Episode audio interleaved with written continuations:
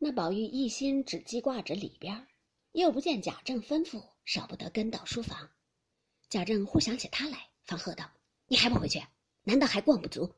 也不想逛了这半日，老太太必悬挂着。快进去，等你也白疼了。”宝玉听说，方退了出来。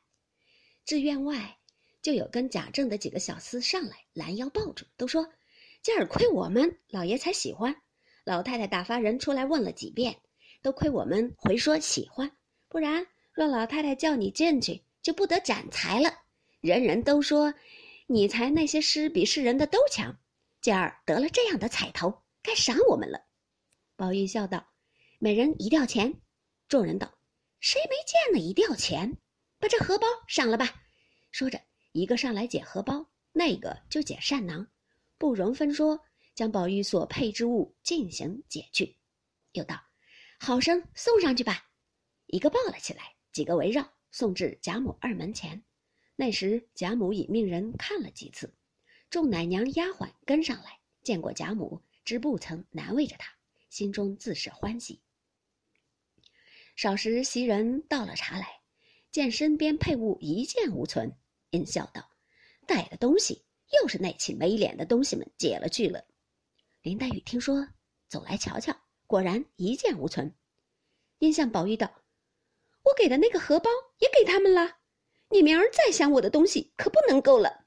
说毕，赌气回房，将前日宝玉所烦他做的那个香袋儿，才做了一半儿，赌气拿过来就嚼。宝玉见他生气，便知不妥，忙赶过来，早剪破了。宝玉已见过这香囊，虽尚未完，却十分精巧，费了许多功夫。今见无故剪了，却也可气，一忙把衣领解了。从里面红袄巾上将黛玉所给的那个荷包解了下来，递与黛玉瞧道：“你瞧瞧，这是什么？我哪一回把你的东西给人了？”林黛玉见他如此珍重，带在里面，可知是怕人拿去之意，因此又自悔莽撞，未见皂白就剪了香袋，因此又愧又气，低头一言不发。宝玉道：“你也不用剪，我知道你是懒带给我东西。”我连这荷包奉还，何如？说着，掷向他怀中，便走。黛玉见如此，越发气起来，声夜气堵，又汪汪的滚下泪来，拿起荷包来又捡。宝玉见他如此，忙回身抢住，笑道：“好妹妹，饶了他吧。”黛玉将剪子一摔，拭泪说道：“你不用同我好一阵歹一阵的，要恼就撂开手，这当了什么？”说着，赌气上床，面向里。倒下拭泪，禁不住宝玉上来，妹妹长，妹妹短，配不是。前面贾母一片声找宝玉，众奶娘丫鬟们忙回说在林姑娘房里呢。贾母听说道：“好，好，好，让他姊妹们一处玩玩吧。才他老子拘了他这半天，让他开心一会子吧。只别叫他们拌嘴，不许扭了他。”众人答应着。黛玉被宝玉缠不过，只得起来道。你的意思不叫我安生，我就离了你。说着往外就走。宝玉笑道：“你到哪里，我跟到哪里。”一面仍拿起荷包来带上。黛玉伸手抢道：“你说不要了，这会子又带上，我也替你怪臊的。”说着，嗤的一声又笑了。宝玉道：“好妹妹，明儿另替我做个香袋吧。”黛玉道：“那也只瞧我高兴罢了。”一面说，一面二人出房。到王夫人上房中去了，可巧宝钗亦在那里。此时王夫人那边热闹非常，原来贾强已从姑苏采买了十二个女孩子，并聘了教习以及行头等事来了。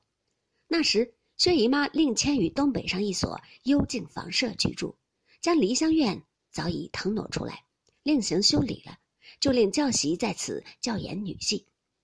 又另派家中就有曾演学过歌唱的女人们，如今皆已颇然老妪了，着他们带领管理，就令贾强总理其日用出入银钱等事，以及诸凡大小所需之物料账目。又有林之孝家的来回，采访聘得十个小尼姑、小道姑都有了，连新做的二十份道袍也有了，外有一个带发修行的。